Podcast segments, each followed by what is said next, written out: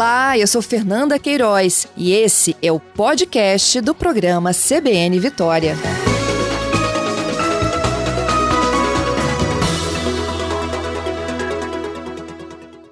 Bom dia, doutor Ludgero. Bom dia, Fernanda. Bom dia a todos os ouvintes. Um prazer retornar aqui.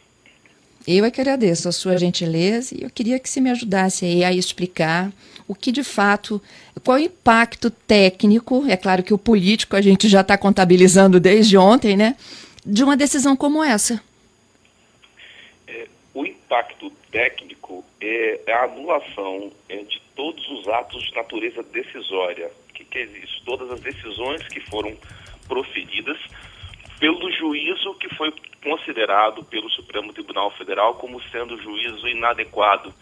É, a gente chama, Fernanda, sempre no processo penal isso de juiz incompetente e muitas pessoas acham que a incompetência seria um atributo pejorativo do juiz, uma, uma crítica ao juiz. A competência ali, sempre lembrada, é a atribuição para poder julgar.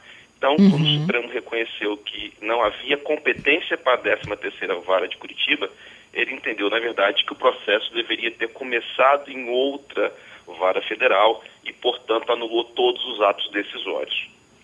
É, então todas seria... as decisões que foram proferidas.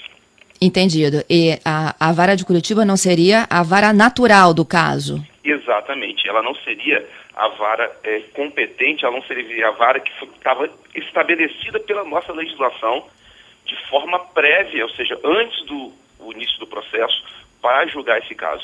Então, o que, que a legislação prevê? Ela prevê a possibilidade de aproveitar alguns atos que foram praticados. Então, a produção de prova, as audiências é possível que sejam aproveitadas. É, muitas das provas testemunhais que foram produzidas poderão ser aproveitadas, desde que é, elas não sejam derivadas de alguma dessa decisão que foi anulada.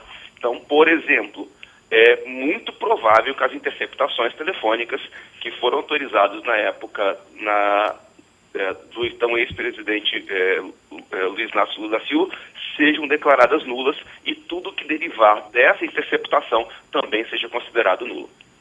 Pois é, e uma das, do, das dúvidas que mais apareceram nas redes sociais ontem é uma discussão a isso, se isso levaria né, a um julgamento de inocência ou não do ex-presidente. Eu acho que é importante a gente também explicar isso, assim. Isso não significa que o Lula é culpado ou inocente. É, Fernanda, é aqui nós temos que ter uma premissa para a gente dizer o que é culpado e inocente. Do ponto de vista jurídico e o que estabelece a nossa Constituição, só é culpado quem tem contra si uma sentença condenatória transitada em julgado. É, nesse momento, o, você, o estado de inocência jurídica do Lula existe. Do ponto de vista jurídico, ele é inocente. É, até que sobrevém uma sentença condenatória. É possível que sobrevenha uma nova sentença condenatória com base nesses mesmos fatos? Sim, é possível que isso ocorra. É, há uma discussão aí que vai ter que ser checada sobre é, é a data em que os fatos ocorreram, porque ele já tem mais de 70 anos hoje e a prescrição uhum. para ele, é, os prazos prescricionais caem pela metade. Então, existe a probabilidade, sim, de vir a ocorrer a prescrição é, desses fatos que foram julgados agora é, e nunca se chegar a uma sentença condenatória. Mas, do ponto de vista jurídico, e aí deixando de lado todas as paixões políticas que envolvem isso, na nossa Constituição só pode ser considerado não inocente ou culpado quem tem uma sentença condenatória contra si. E na prática isso é começar tudo de novo, ou seja, toda a investigação é retomada ou toda a constituição do processo é retomada? Essa, e essa, essa o que vai ter que ser analisado nos autos agora é quais provas que foram produzidas que são diretamente derivadas das decisões proferidas pelo então juiz Sérgio Moro e quais dessas provas não são diretas das decisões dele. Então, por exemplo, as provas testemunhais que foram produzidas por investigação natural, é possível que seja tudo aproveitado. Agora, aquele material que foi exclusivamente, diretamente da uma decisão do juiz Sérgio Moro, esse material está é, tá anulado, esse material é decorrente de uma decisão que foi nula. Em especial, o que, que vai prejudicar de forma mais direta?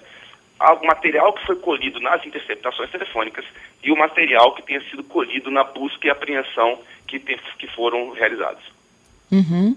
Uma outra dúvida, Ludgero, é o porquê ele está elegível, pode ser candidato nas próximas eleições.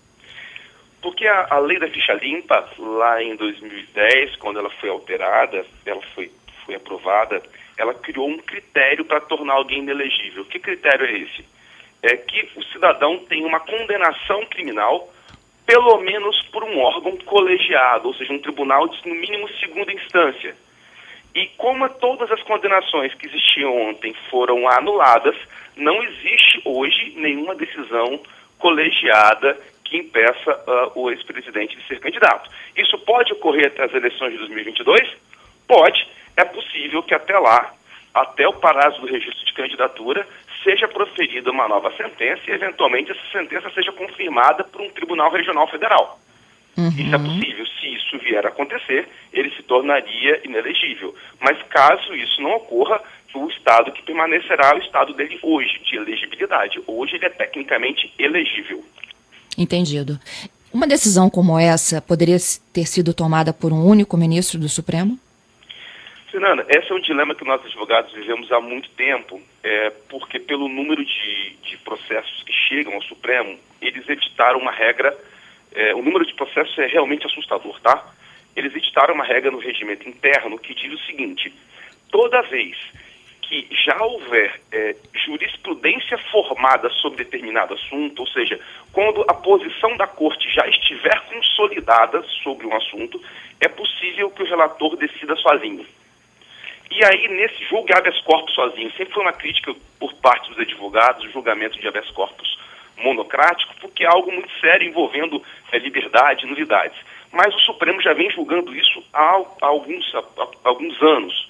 É, o que aconteceu, e aí se, se, você for observar, o leitor que tiver a curiosidade de ler a decisão do ministro Fachin, vai observar que ele passa grande parte da decisão dele mencionando as decisões anteriores do uhum. próprio Supremo Tribunal Federal de 2015 para cá em que estabilizaram essa jurisprudência, ou seja, que consolidaram o entendimento de que a Lava Jato de Curitiba poderia julgar unicamente é, Petrobras.